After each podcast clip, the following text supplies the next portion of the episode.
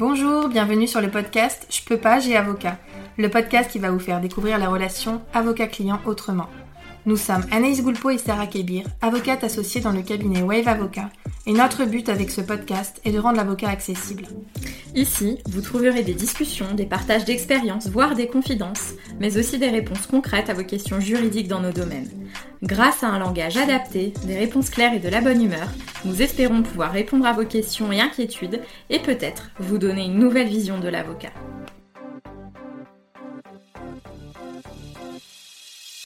Bonjour à tous, je vous retrouve aujourd'hui pour un épisode avec Anne-Sophie Lepoder, psychologue clinicienne à Lyon.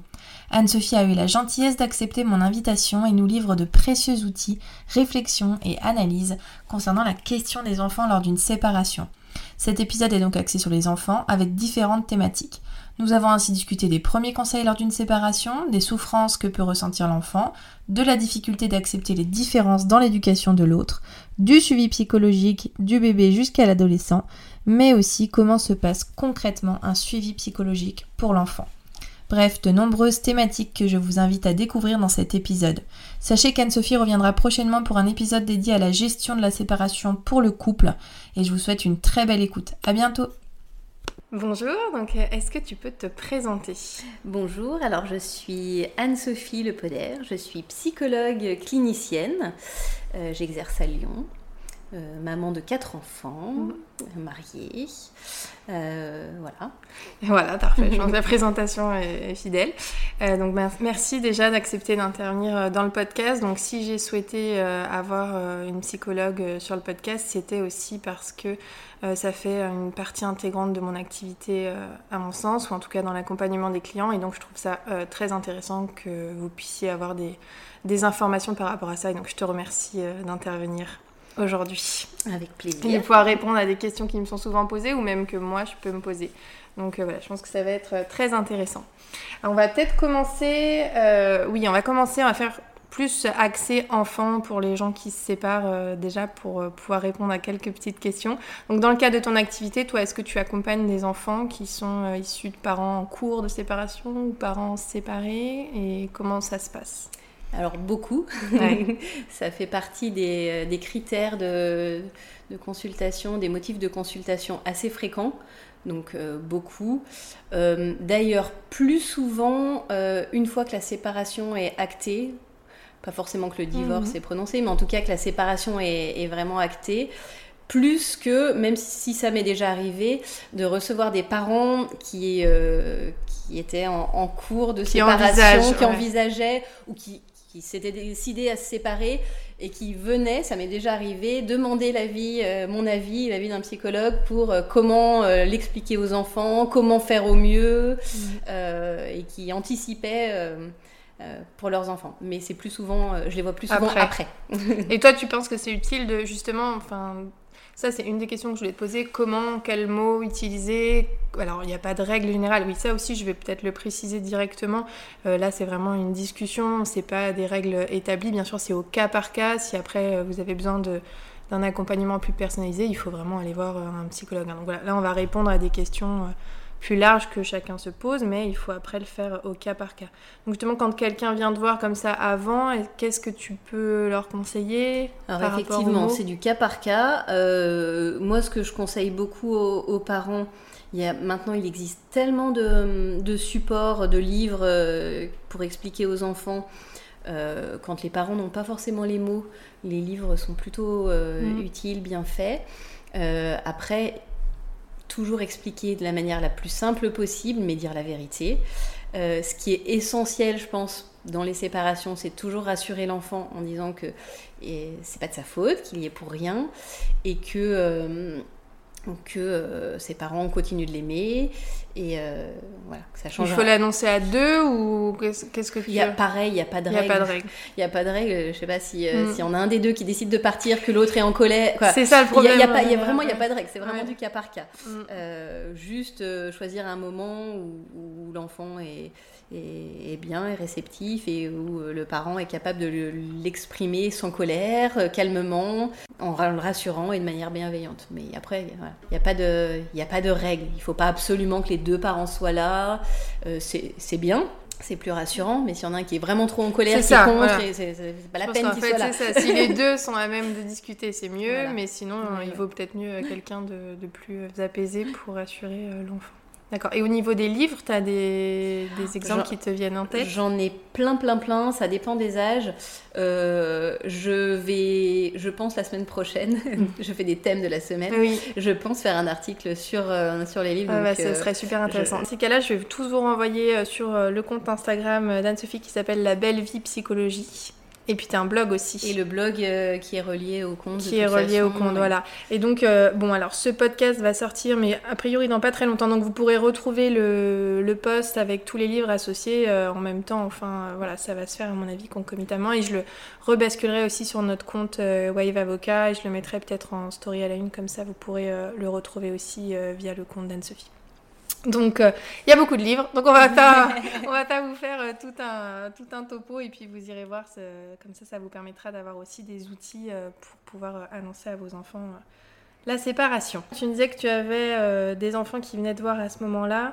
Quelles sont les, enfin, les principales souffrances que tu peux voir à ce moment-là ou qu'est-ce qui peut revenir de manière assez récurrente? Pareil, c'est quand même oui, beaucoup chaque, cas hein, chaque situation est, tellement tellement unique. Euh, si je devais généraliser, euh, ce qui fait le plus souffrir les, enfants, euh, bah, c'est quand ça se passe mal entre les parents. Mhm.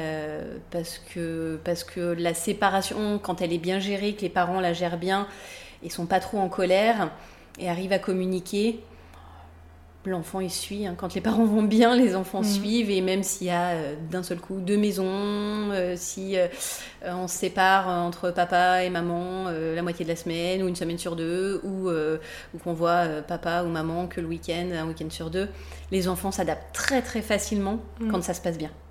C'est ça. En général, c'est plutôt ça le problème. Ce c'est ce que j'ai noté aussi, et c'est ce que je dis souvent à mes clients, parce qu'il y a beaucoup de culpabilité aussi à ce moment-là vis-à-vis des gens qui, qui se séparent et ils sont très inquiets en définitive pour la manière dont leurs enfants vont gérer les choses. Et c'est vrai que souvent, euh, je leur dis ça, je leur dis, euh, si vous, vous allez bien, en théorie, derrière, euh, votre enfant va aller bien. C'est ça, c'est souvent la souffrance de leurs parents, en fait, qui ah, D'ailleurs, les, les, enfants vont... il est toujours préférable de, de, se séparer, les couples qui restent ensemble juste mm. pour, le, pour les enfants. Mais c'est c'est bien pire. les enfants préfèrent, euh, préfèrent avoir des parents qui sont en bonne santé psychique, qui sont heureux, qui vont bien, euh, plutôt que de voir deux personnes se taper dessus toute la journée, se hurler dessus, et des tensions dans la famille en permanence. C'est pire. C'est bien, c'est bien pire. Oui, ça c'est vrai que c'est important aussi de le dire. De, en fait, ce, ce dont a besoin l'enfant, c'est d'être avec son parent et que son parent aille bien. Ça. Plus que d'avoir ces deux parents. En, général, dans toutes les situations, quand les parents vont plutôt bien, sont épanouis, peu importe que il euh, y a tellement de polémiques autour de la parentalité euh, que, en fait, quand les, quand les parents vont bien, je sais pas, mm. si dans les sujets polémiques, une mère qui allait ou une qui donne le biberon, en fait, si la mère le vit bien, l'enfant le vivra bien. Euh, pour les modes de garde, pour mm. chez une nounou, à la crèche, à la maison maternage proximal ou au contraire euh, des mamans qui travaillent beaucoup. franchement, du moment que les parents vont bien, en général, mmh. les enfants vont bien. oui, non, mais c'est ça. Il faut être bien. Après, bon, c'est difficile parce que souvent, c'est une période pour les parents qui est très dure. Qui est très dure, euh, à titre euh, individuel. Donc, je pense qu'on en reparlera. Mais du coup, c'est peut-être très difficile. Est-ce que euh, il faut peut-être que les parents se fassent accompagner d'abord, fassent une première... Euh, parce que dire, enfin, essayer de, de, maintenir à flot la famille, ou en tout cas d'avoir une attitude positive, mais en fait sans vraiment avoir le fond derrière, moi, c'est ça qui m'interroge. Est-ce que l'enfant, il voit l'intention quand même ou euh, ben, En fait, il faut juste pas le cacher. Euh, et de toute façon, la vie n'est pas lisse. Et que mm. ce soit dans une séparation ou dans plein d'autres choses du quotidien, l'enfant euh, sera amené à voir ses parents mal à certains moments. Mm. Et on ne peut pas rendre la vie de l'enfant complètement lisse. par contre, ça sert à rien d'essayer de le camoufler. Autant être complètement honnête. Et même si on craque et on pleure devant son enfant, lui dire bah, c'est difficile, euh, ça me fait de la peine cette situation, je m'inquiète un peu, euh, je sais que ça va aller, mais, mais j'ai un peu peur quand même aussi, je sais pas comment gérer. Euh, être honnête en fait. Les enfants ont besoin qu'on soit honnête et pas leur faire croire que on on sait tout gérer, qu'on maîtrise tout. Ils le voient bien mm. et ils le comprennent bien. Donc en fait, c'est ça, c'est être heureux si on est heureux, et là ils seront bien. Mais si c'est une période difficile, il faut pas culpabiliser, il vaut mieux leur dire et par contre, leur expliquer, comme tu disais tout à l'heure, qu'ils sont pour rien, que ça va passer et que vous. Peut-être le fait aussi que les parents soient tous les, et tous les deux le même discours, parce que c'est ça aussi hein, qui peut être problématique. Je sais pas si en consultation, tu vois des enfants qui entendent euh, une chose de l'un et puis une chose différente. Bah, c'est souvent ça qui pose problème en fait. Après, euh, quand je dis que les, les, parents aillent bien, on se doute bien que pendant. Euh, pendant une, séparation, les parents ne vont mm. pas bien. Je parle de l'après, qu'une fois que tout est posé, installé, mm. euh, parce que je vois quand même beaucoup d'enfants euh, dont les parents, euh, des années, des années après, se tapent toujours dessus, se crient toujours dessus, se mm. supportent pas. Et c'est ça qui est le plus difficile. C'est ça, qui est. C'est grandir dans cette souffrance-là, en fait. Parce pas tellement quand, quand c'est sur un sur un instant bien précis, le temps de la séparation, du divorce c'est normal mm. que ça se passe pas très bien, que ce soit compliqué, c'est pas un, moment agréable pour personne. C'est plus après. À un moment, il faut que ça s'apaise quand même. Si ça ne mm. s'apaise pas, c'est qu'il y a un problème et c'est que et c'est là où l'enfant va en souffrir. Que la séparation soit compliquée, se passe pas très bien, c'est normal. C'est normal. le principe. Oui, c'est ça. ça arrive, mais c'est quand même euh, c'est rare que, que les deux soient sur la même longueur d'onde. C'est plus rare. C'était intéressant. L'autre chose dont je voulais parler, c'était euh, souvent quand on a cette séparation là, moi je vois une un espèce de basculement de l'un des parents qui va tout d'un coup considérer que l'autre n'a pas de n'a plus la, légitimité ou en tout cas n'est plus apte à s'occuper euh, de l'enfant. Donc ça, est-ce que c'est quelque chose que tu que tu vois quand les parents viennent te consulter pour les enfants? Est-ce que des fois je me demande si euh, les parents instrumentalisent pas un peu aussi le recours euh, à ça pour démontrer certaines choses ou est-ce que ça, tu peux le ressentir. Par exemple, des peurs qui vont avoir certains parents et qui vont te dire Vous pouvez me confirmer euh, que. Alors, ça, ça se voit beaucoup, mais c'est, je veux dire, c'est normal parce qu'on mm. le retrouve même dans les couples qui vont bien, mm. où, euh, les parents, il y a un des parents qui va reprocher à l'autre Mais tu l'as pas assez couvert, mm. mais fais attention, mais regarde, mais non, il, il y a pas assez mangé. Même quand euh, le couple va très très bien, on n'est pas forcément, et tant mieux, c'est ce qui est riche aussi pour l'enfant, sur la même longueur d'onde, sur tout, tout le temps. Donc, forcément, quand il y a des conflits, ben, on, on s'y pour euh, la moindre chose et, euh, et ça revient très souvent. Qu'est-ce que je peux prendre dans mes exemples de, de, consultation de la semaine? Il regarde trop les écrans euh, chez l'autre. Alors ça, je pense que les écrans, ça doit être un sujet... Enfin, moi, je sais que ça revient énormément chez mes clients. Oui, mais chez lui, le week-end, il ne fait que regarder la télé, ou même le type de programme regardé peut aussi poser problème. c'est sûr qu'une fois qu'on se sépare, on a du mal à accepter que l'autre n'ait plus la même éducation en fait effectivement, après, il n'y a pas de recette miracle. Les mm. parents arrivent à en discuter calmement, posément, et voilà. Mais euh, il n'y a pas de recette miracle. Hein. Pour le coup. Euh, mais, par rapport à ça, et je crois qu'on avait discuté euh, pour préparer ce podcast, je, t'avais demandé, mais si l'enfant, un week-end sur deux, a une éducation totalement différente, parce que c'est vrai que c'est une inquiétude, hein, parce que quand on se sépare, bah, parfois c'est aussi parce qu'on a ces modes d'éducation tellement différents que ça devient plus possible en fait de, rester ensemble. Mais du coup, quand on se sépare, bah, celui qui avait euh, l'éducation différente va pouvoir s'épanouir aussi dans ce rôle-là et peut-être effectivement qu'il va pas du tout avoir la même vision des choses. Alors, type, moi, ce qui revient beaucoup, c'est euh, bah, les écrans, euh, l'heure de coucher, la manière de, de, faire des activités, la manière de faire certaines choses, la manière de parler à l'enfant. Donc, est-ce que, enfin, l'enfant, comme tu disais tout à l'heure, finalement, il s'adapte alors l'enfant s'adapte, euh, c'est plus facile quand, euh, quand euh, c'est pas une garde partagée, mm. forcément. Quand c'est un week-end tous les 15 jours ou la moitié des vacances scolaires, l'enfant finalement, bon, si tout le week-end il mange fast-food. Ah oui, j'avais oublié la nourriture. et que et que il regarde plus la télé, bon ben voilà, c'est pas c'est pas son éducation principale. Ça peut être plus compliqué du coup pour l'enfant. Euh, où euh, bah, la moitié de la semaine, des fois il y a des modes de garde comme ça. Mm. J'ai certains patients où il y a début de semaine, euh, des fois c'est même très complexe. Je sais pas comment c'est. bon, bref. du coup, quand c'est lundi, mardi, mercredi, l'enfant va se coucher à 20h et puis la fin de semaine, je ou le coucher est très aléatoire, ouais, ça, ça ressemble à rien et c'est plus compliqué pour les enfants. C'est quand même mieux d'être cohérent après, quand c'est un week-end tous les 15 jours ou la moitié vacances scolaires, ça n'a pas trop d'impact. Hein, oui, c'est comme chez papy et mamie, finalement. Voilà, exactement. Et, euh, et puis, l'enfant euh, sait faire la part des choses. Il sait bien faire la part des choses. Mais d'ailleurs, même les, les enfants sont, sont, bien plus malins que, ce qu'on imagine et mm. ils, savent aussi très bien faire la part des choses, même quand il y a une garde alternée. Ils savent très bien ce qu'ils ont le droit de faire chez l'un et pas chez l'autre.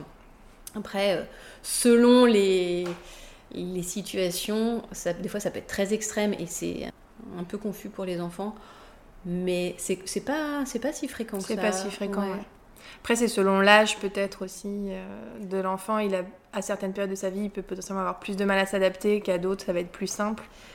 Oui, et puis ça dépend aussi comment l'enfant euh, réagit. L'exemple qui me vient, c'est l'âge où les enfants commencent à réclamer un portable. Les deux parents sont pas forcément d'accord. Euh, il y a l'excuse aussi qui arrive, euh, et c'est fréquent, c'est pas forcément une excuse, mais quand les parents s'entendent pas très bien, qui répondent pas au téléphone, il y a l'excuse de bah, mon enfant a un téléphone et je peux le joindre quand je veux, mm. quand il est chez son père, chez sa mère. L'enfant peut en jouer s'il veut un ah téléphone bah, portable. Ça. Il peut en jouer. Je pense qu'à un moment, ça se retourne contre les parents. Ça, les enfants le font même quand les parents sont pas séparés. Hein. Euh, ah tous mes copains ont ça, ont le vélo rouge que je veux, euh, tous mes copains l'ont. On sait bien que c'est pas du tout vrai que tous les mm. copains l'ont pas ce vélo rouge, mais les enfants sont très malins pour ça et quand ils veulent obtenir quelque chose, c'est encore ils, ils ont un autre moyen de, manipuler, euh, c'est pas de la vraie manipulation, mais mm. leurs parents pour obtenir ce qu'ils veulent. Et ils peuvent en jouer un petit peu. Oui, oui, ils tentent d'abord papa, puis après maman, et puis ça marche. voilà. Et toi, en, en suivi, tu as beaucoup d'enfants plutôt jeunes ou est-ce que tu as aussi des adolescents? J'ai l'impression que finalement, les parents vont plus avoir le réflexe euh, quand ils sont un peu plus petits. Plus petits, oui. Et moins quand ils sont euh, ados ou...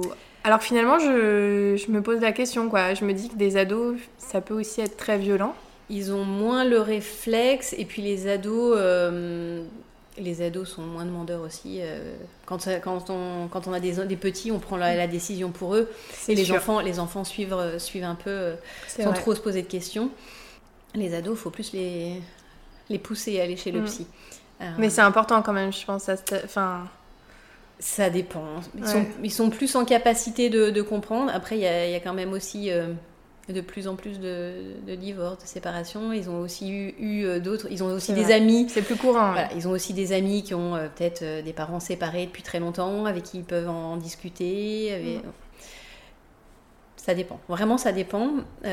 par contre, ça aussi, m'est arrivé aussi de suivre des enfants pour un divorce, quoi, pour suite à un divorce, des parents qui étaient compliqués euh, et, de les revoir à l'adolescence. Et, euh, et, quand ça a posé problème et quand ça continue de poser problème, euh, à l'adolescence, ça, ça, ça, ressort très fort. ça ressort très fort. Parce que c'est l'âge où ben aussi on expérimente les, les relations amoureuses, qu'est-ce que mm. c'est être avec l'autre, être amoureux, se séparer, comment. Voilà. Donc forcément, ça, ça, vient réactiver des, des choses mm. qu'on n'a pas digérées ou qui ont été un peu violentes. Oui, ça c'est important euh, finalement aussi de préciser que le but aussi d'avoir cet accompagnement-là, c'est de pouvoir permettre à l'enfant d'exprimer certaines choses et qu'après, il puisse aussi euh, avancer et passer à autre chose. Quoi. Et les parents, c'est pareil. Euh, le fait de bien s'entendre, ou en tout cas de rester poli et de faire en sorte que ça se passe bien, c'est pour toute la vie de l'enfant, c'est pas que au moment de la séparation. C'est ça, moi je le dis, au... je le dis souvent aux parents euh, quand ils sont là tous les deux avec leur, euh, avec leur enfant, en expliquant que de toute façon, euh, alors je reprends, on reprend l'histoire de, depuis le début. les enfants adorent ça, ce qu'on appelle l'anamnèse, du coup reprendre toute leur histoire, leur naissance. Depuis leur naissance, d'accord. Et donc les, les, enfants qui sont en plein milieu de, de, divorce de leurs parents adorent reprendre l'histoire de, et je remets des mots dessus en disant bah, tes parents se sont euh, tellement aimés à un moment que euh, mm. qu'ils ont décidé de t'avoir voilà ils, ils s'aiment plus euh, ou il y en a un qui aime plus voilà, sans rentrer forcément dans les mm. détails mais en utilisant des mots très simples et les enfants les enfants adorent ça réécouter leur leur, leur histoire et donc c'est à ce moment-là que tu leur expliques aussi le après quoi en fait Et c'est à ce moment-là que j'explique le après en disant donc en fait euh, vous avez décidé de faire un enfant, euh, ben, c'est pour toute la vie. Vous, vous pouvez vous séparer, euh, changer, séparer, avoir chacun votre maison, votre appartement, vous séparer. Par contre, il y a un truc qui restera. Il y a un lien entre vous, c'est votre ou vos enfants. Et ça, ben, vous pouvez pas, vous pouvez pas y échapper. Et, et, il va falloir que ça se passe le mieux possible parce que alors, je les provoque un peu en disant, ben, je sais pas, un jour votre enfant va se marier, euh, mm. euh, vous allez être euh, obligé de vous retrouver à faire la fête pour un événement plutôt heureux et d'être là en présence de l'autre, ou la naissance de vos petits-enfants, venir voir le bébé à la maternité, ben, peut-être que vous vous retrouverez dans la même pièce, même si on n'a pas forcément envie d'avoir beaucoup de contact avec l'autre, faire en sorte que ça se passe le mieux possible. On n'est pas obligé de bien s'entendre et que ce soit et d'être super copains, continuer de se fréquenter, mais que ce soit le, plus cordial possible, parce que de toute façon, c'est à vie, quoi. Alors des fois, ça met du temps, mais c'est vrai que c'est bien aussi de leur expliquer euh, ça et de les faire voir un peu plus loin. Je pense que ça aide. Se projeter un peu. Ça aide, ouais, de, se projeter, parce que des fois, ils sont tellement dans la souffrance euh, immédiate qu'ils ont peut-être du mal à, visualiser dans le futur quand leur enfant sera plus grand. Et...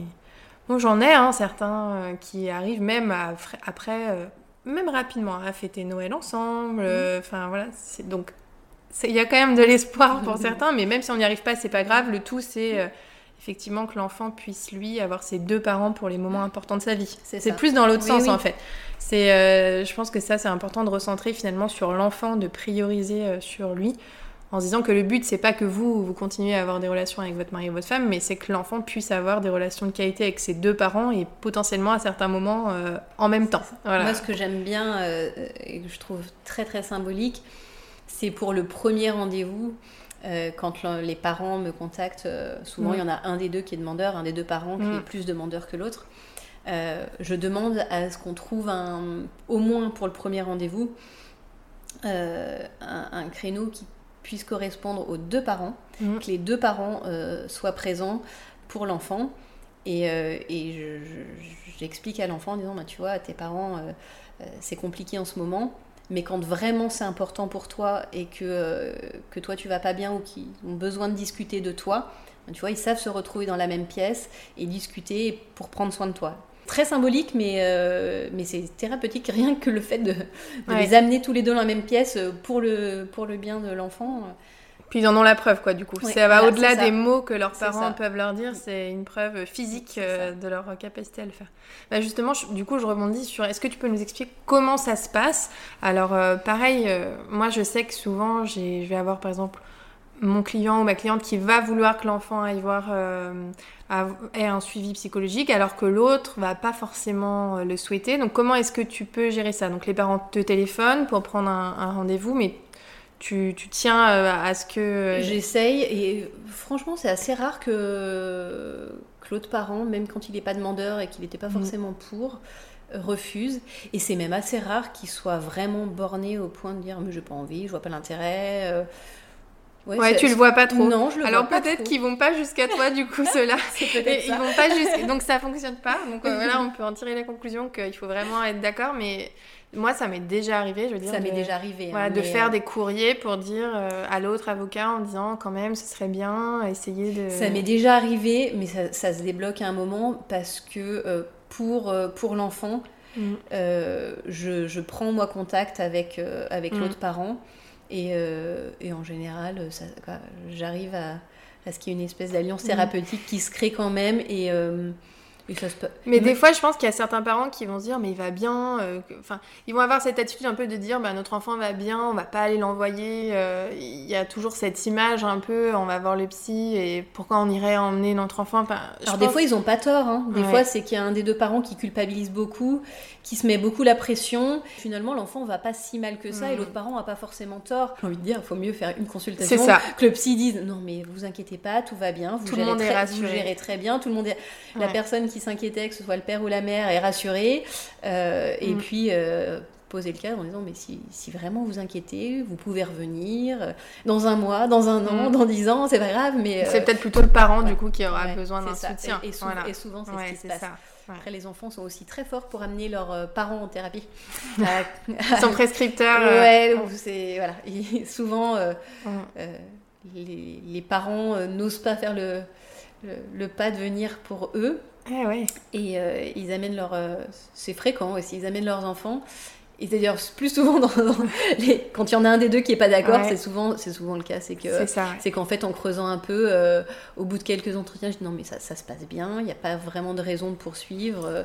Euh, et souvent, le père ou la mère qui, était demandeur va finir par dire non mais je pense que moi je vais j'aurais peut-être besoin. Je en fait je pense que ça me ferait du bien et finalement ça c'est vrai qu'il faut distinguer c'est pas parce que le parent souffre que l'enfant souffre euh, et, et, inversement. ouais, alors après, c'est des mécanismes inconscients. Hein, mm. euh, ah bah oui. Mais du coup, les parents s'en rendent pas compte que. Euh, mais, Et comment ça se passe d'ailleurs concrètement? Alors, je pense que ça dépend beaucoup de l'âge, comme tu disais. si c'est un ado, ça va être beaucoup de discussions, etc. Et si c'est un petit, ça va plus passer par des jeux Alors, le premier, tout premier entretien, on, fait ce que j'appelais. Ce qu'on appelle l'anamnèse. On reprend l'histoire. ça me permet, moi, de connaître un peu la situation et d'avoir plus de détails. Après, les, thérapies d'enfants, euh, effectivement, on ne va pas s'asseoir en face à face à discuter. J'imagine. Euh, et ça passe par des médiations. Donc on a des livres en, support, on a le dessin, euh, on a euh, des jeux, des personnages, des jeux de construction, il y a plein de médiations possibles. C'est vraiment par le jeu et par la manière dont l'enfant va vouloir raconter un peu. Euh, Alors moi ce que j'explique aux enfants et, et, les parents en fait ils comprennent très vite et ils, en ont l'exemple déjà de, souvent dans, dès le premier entretien. Euh, j'explique que tout ce que les, tout ce qu'on dit ici dans le cabinet, ça reste ici, ça reste secret, sauf si euh, quelqu'un est en danger. Et après, j'explique qu'on peut dire des choses avec des mots, donc en général, c'est ce qu'on est en train de faire à ce moment-là. Comme mhm. on est en train de le faire, on peut dire des choses avec des mots, mais on peut dire des choses de plein de manières différentes, avec des dessins. J'explique à l'enfant qu'il mhm. aura sa petite pochette avec ses dessins, mais que du coup les dessins doivent rester ici, parce que tout ce qu'on dit ici reste ici. Euh, et, et Dès le, premier entretien, souvent les enfants aiment bien, euh, ou d'un moment ils décrochent un peu, ils vont se mettre à dessiner sur la petite table. Et euh, selon euh, ce que disent les parents, je sais pas, des, des choses un peu violentes, le ton va monter, l'enfant va se mettre à gribouiller la feuille ou prendre les tampons et taper très très fort sur la feuille en faisant du bruit. Je le fais remarquer aux, parents et ils comprennent très vite que voilà, on peut, dire, un lien, on, peut dire, on peut, dire, des choses effectivement avec les dessins ou les enfants qui dessinent très calmement dans leur coin ou qui vont se mettre à jouer. Et puis d'un seul coup, hop, ils vont euh, tout arrêter et ils vont tendre l'oreille, regarder parce qu'il se passe quelque chose, euh, les parents sont en train de dire quelque chose d'important, d'intéressant. Et... Peut-être qu'il est bousculé un peu. Donc tu fais, tu fais des entretiens. Après, peu importe la durée, ça va vraiment dépendre ah de l'enfant. Alors là, pour le coup, euh, et, puis, euh, et puis en thérapie, en psychothérapie, que ce soit pour enfants, ados, adultes, peu importe, couple. C'est pas le psychologue qui fait le travail. Ça dépendra. Euh, alors les enfants, en général, ils rentrent dedans, euh, ils font leur travail très facilement. Il n'y a pas trop de, blocage, mais euh, ça dépendra vraiment de, du patient et pas pas du psy. Ce qui fonctionne, c'est ce qu'on appelle l'alliance thérapeutique, le lien que le patient aura avec le psy, plus que la thérapie en elle-même. D'accord. Donc oui, donc ça, on peut pas, on peut pas le savoir à l'avance. On peut pas le savoir à l'avance. Dans cet accompagnement-là, est-ce que tu alertes les parents quand même quand il y a quelque chose ou euh, tu, vois vraiment avec l'enfant et après c'est que s'il y a un danger que tu vas alerter les parents? Parce qu'il y a ça aussi, euh, des fois ils font part un peu d'une... ils savent pas trop quoi. Alors moi je, je garde toujours euh, un petit temps en fin de en fin de rendez-vous, même si je vois l'enfant seul par la suite, mhm. je garde toujours un petit temps à la fin du rendez-vous pour faire un peu le point, euh, dire dans les grandes lignes ce qui s'est passé avant de faire rentrer avec l'enfant avec l'enfant mhm. avant de faire rentrer le, euh, le, ou les parents en général je demande à l'enfant est-ce que, est que ce qu'on a dit mhm. aujourd'hui euh, c'est secret? Est-ce qu'on peut en parler à papa et à maman? Ça si ça arrive que même souvent que l'enfant dit non ça c'est secret mm. souvent c'est pas des choses très très importantes mm.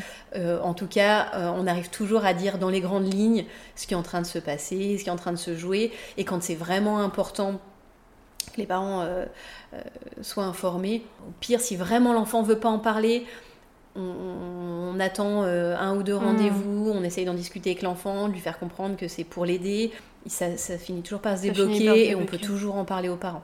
Euh, D'accord.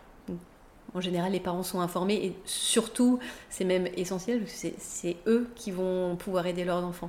Bien sûr. Donc, euh, c'est même très très important qu'ils en soient informés et qu'ils soient mm. au courant de ce qui se passe pour leur enfant et ce que leur enfant vit. Donc, on arrive toujours à. T'arrives à faire des retours et, à les impliquer en fait finalement. oui, de toute façon, c'est eux qui vont aider, euh, aider l'enfant plus que moi, hein, et c'est eux qui sont avec, euh, avec leurs enfants euh, mm. toute la semaine, tous les jours. Donc. Et par rapport à ça, avant que l'enfant aille te voir, alors je sais déjà ce que tu vas me répondre, mais j'ai quand même posé la question parce que je sais qu'il y en a qui vont se la poser. Est-ce qu'il y a des, quand on est en séparation ou même en dehors, est-ce qu'il y a des signaux d'alerte chez l'enfant pour certaines situations?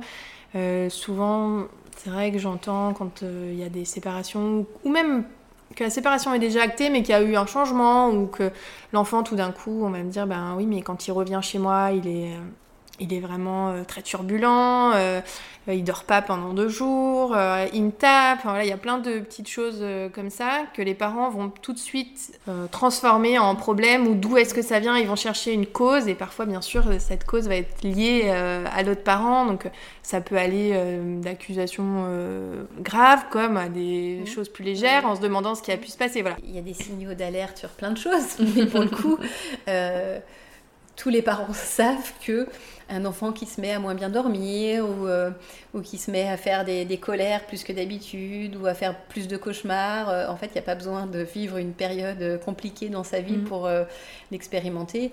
Et même des parents qui sont en couple et qui vont bien et qui n'ont pas de soucis particuliers mm. peuvent voir leur enfant pendant quelques temps avoir des troubles du sommeil. Ou, mm. Donc c'est pas c'est pas parce qu'il y a un symptôme précis que qu'il y a forcément un problème dans le cou quoi dû à la séparation. c'est pas aussi simple que ça.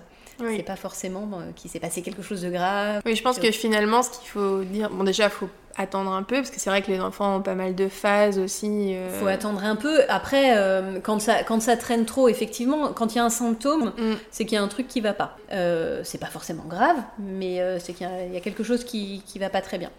et puis, soit peu, et si ça passe pas, bah, hésiter à consulter. Du coup, c'est ça. Plutôt pas consulter que de se faire tout de suite des idées ou des accusations. Faut pas paniquer en fait. C'est ça l'idée. Voilà, faut pas, pas culpabiliser. Faut pas euh, paniquer et puis aller consulter pour après avoir un appui. Parce que c'est vrai que c'est difficile aussi quand l'enfant va se faire euh, un peu. Euh, enfin, quand il va revenir de chez le parent et puis que l'autre va avoir une posture. Comment ça s'est passé? Qu'est-ce qui s'est dit? Enfin, ça va être un peu un interrogatoire. Ça, je pense qu'il faut éviter. Enfin, tu... bah, faut éviter, oui. Après. c'est ça. L'enfant le ressent en fait finalement. Parce que parfois, j'ai l'impression que les mêmes petits, ils nous voient arriver de loin, quoi. C'est-à-dire quand on veut leur poser des questions. Ah bah, euh, Mais après, c'est compliqué aussi pour les parents. C'est pas évident de trouver l'équilibre, le, juste milieu euh, entre ce qui est bon pour les parents, ce qui est bon pour les enfants, et puis contrôler aussi ses affects. C'est un peu compliqué. Donc, quand on est un parent et qu'on vit une situation compliquée, et qu'on va pas très bien, euh, ouais, des fois, on peut pas s'empêcher de poser les questions à son enfant. Comment ça s'est passé? Tu t'es couché à quelle heure? Et comment est-ce que tu as regardé la télé? Une des dernières choses dont je voulais te parler par rapport aux enfants, c'est j'ai beaucoup euh, de questions dans le cas de la séparation. Par exemple, pour des bébés ou des, des petits, euh, à quel âge ils sont à même d'être séparés de l'un ou de l'autre? Combien de temps? Voilà, alors ça, encore, ça va être au cas par cas et c'est ce que je réponds, mais est-ce qu'il y a quand même des grandes lignes, des grandes choses à voir? Par exemple, je te donne un exemple, ça m'est déjà arrivé plusieurs fois d'avoir des bébés euh, euh, bon, alors bien sûr, quand on est sur euh, un ou deux mois, ou des parents même qui sont séparés pendant la grossesse, hein, ça arrive de manière assez fréquente. là, typiquement, où il n'y a pas forcément de lien qui s'est créé du tout avec l'autre, donc en, général le papa, hein, puisque c'est la maman qui accouche. Est-ce que le, un bébé comme ça, si jeune, est en mesure d'être séparé de, de sa mère, par exemple?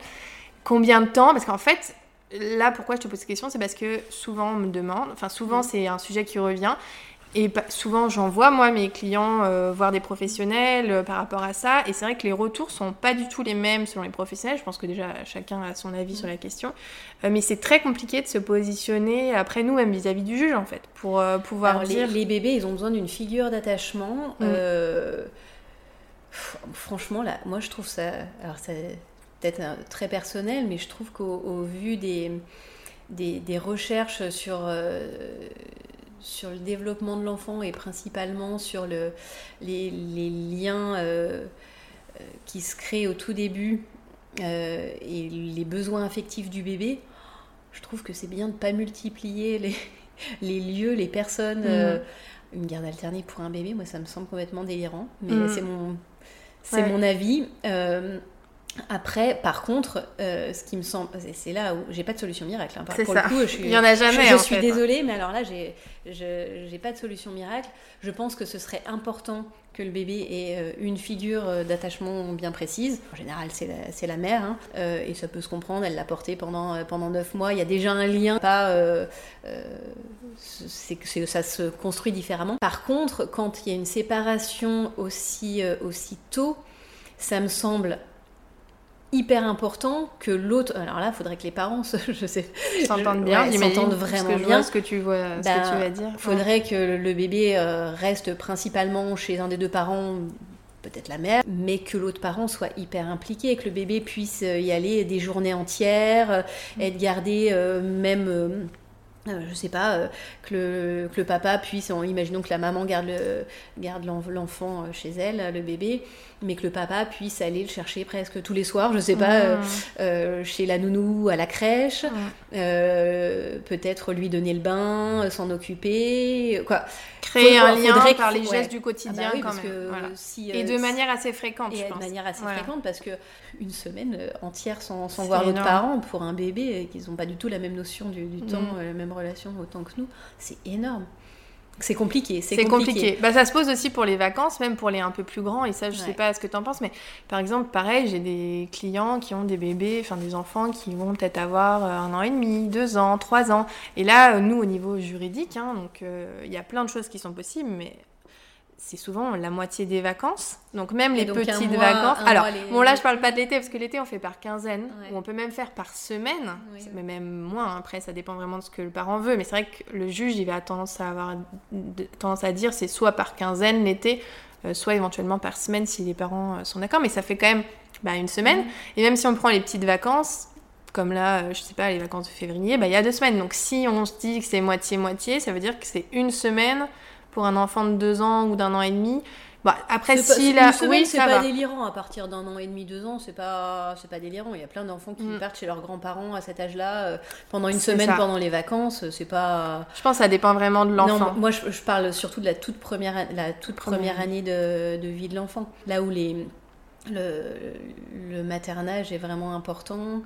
J'ai déjà eu des clientes qui donc étaient patientes et qui m'ont donner certaines informations qui leur ont été données. Alors après, on sait jamais. Hein, après, ils entendent un peu ce qu'ils voilà. Le, voilà, c'est ça. Faut, faut, faut, faire attention. Mais euh, où j'ai été interpellée, par exemple, avec des idées de bah, la première année, euh, c'est euh, un jour. La deuxième année, c'est. Là, je me rappelle plus exactement, mais tu vois l'idée. La deuxième année, c'est deux jours.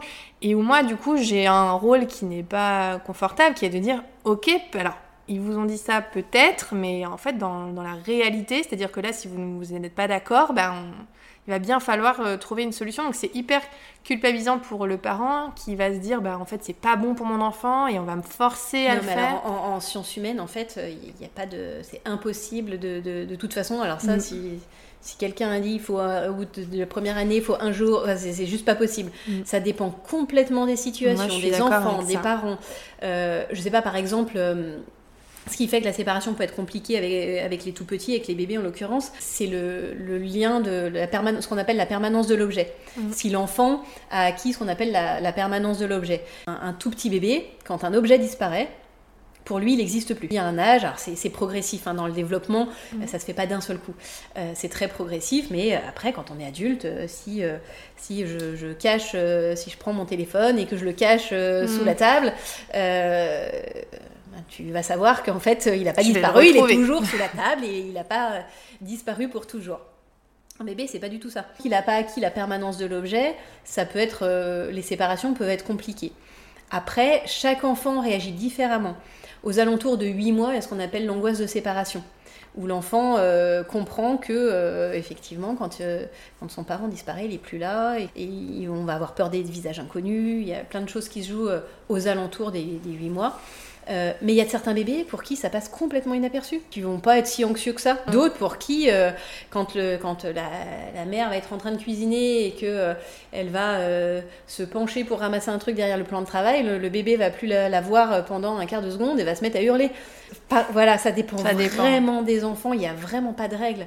Ça dépend de l'enfant, ça dépend de la situation, ça dépend des parents, ça dépend de ce que les parents y mettent. Il y y a des mères qui ont un besoin d'être un maternage proximal, avec du cododo, avec l'allaitement, avec euh, et pour ces mamans-là, ce sera hyper douloureux de se séparer de leur bébé. Et pour ces enfants-là, parce que c'est la question que je me pose aussi, parce qu'un enfant. Ah bah, si c'est douloureux pour la mère, ce sera douloureux pour l'enfant, en fait. Sûr.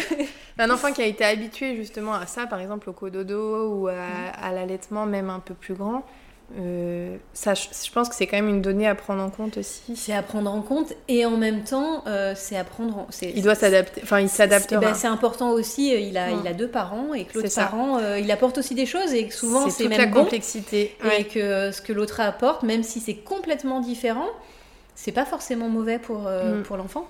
Et ça permet aussi de. Et ça va l'aider aussi de se séparer euh, de, de, sa mère. Et c'est pas forcément mauvais. Mais c'est pareil, j'ai d'autres cas comme ça qui sont un peu compliqués. C'est quand il y a une séparation entre l'enfant et le parent. Par exemple, un enfant qui n'a pas vu son parent pendant plusieurs mois, si ce n'est euh, plusieurs années, pour des raisons diverses et variées. Euh, et après, on vient essayer de rétablir ce lien.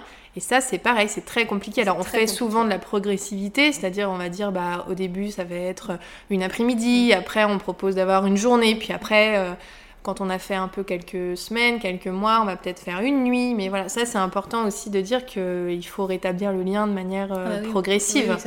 c'est pas parce qu'on est parent que. Ah non. Euh, ce serait. Ce serait trop facile. Ce qui fait qu'on est parent, c'est pas le sang. Hein. C'est pas parce qu'on a le même sang qu'on est un, bon parent. C'est quand on donne l'amour. Mais ça, c'est vrai que c'est des situations qui sont complexes, à la fois pour le parent qui lui a assumé pendant euh, ces années-là et qui a du mal à voir revenir l'autre, et à la fois l'autre qui voudrait s'impliquer dans la vie de son enfant. Et on sait que c'est quand même aussi dans l'intérêt de l'enfant d'être euh, soutenu, accompagné par ses deux parents. Alors, sauf un parent toxique, évidemment, mais... Euh, oui, et puis après, c'est c'est à étudier aussi parce qu'un mm. un, parent qui disparaît alors faut voir oui, si pourquoi si c'est l'autre parent qui l'a qui a, qui a essayé de couper le lien et que mm. euh, c'était trop compliqué que l'autre a préféré lâcher parce que c'était trop trop mm. difficile ou si c'est euh, l'autre parent est parti volontairement qu'il en avait marre ouais faut, faut étudier la question quand même parce que pour protéger l'enfant justement est-ce que ça a un intérêt vraiment que l'autre parent s'investisse euh, de nouveau mm. beaucoup ou tout doucement, tranquillement, de quelle oui, manière De toute façon, la progressivité, je pense qu'elle ah, reste essentielle. C'est hein. essentiel. je pense qu'on a fait euh, le tour en ce qui concerne les, les enfants, la manière de gérer. Est-ce qu'il y a des choses que tu voudrais rajouter? J'aime bien dédramatiser quand même le mm. fait de venir consulter. Euh, mais pour les enfants comme pour les adultes, hein, euh, c'est voilà, faut pas hésiter, faut pas hésiter. Euh, au pire, même s'il n'y a pas besoin, c'est pas grave. une consultation pour se rassurer, pour se déculpabiliser, mais ça, ça fait jamais de mal en tout cas. Oui, je pense que ça c'est important de le, de le préciser, donc ça peut faire du bien aussi à tout le monde. C'est ça ça permet de débloquer des situations. Bon bah merci, merci beaucoup pour toutes ces informations et puis on va, on va te retrouver pour, euh, du côté des, des, parents. Je pense que ça va être intéressant aussi. Merci d'avoir suivi ce podcast. Pour nous soutenir, n'hésitez pas à nous laisser une note et un commentaire sur les plateformes de podcast. Vous pouvez également nous retrouver sur les réseaux sociaux, Facebook, Instagram, LinkedIn et YouTube. N'hésitez pas également à nous laisser vos commentaires et avis. Nous vous laissons tous les liens sur les notes du podcast. À bientôt.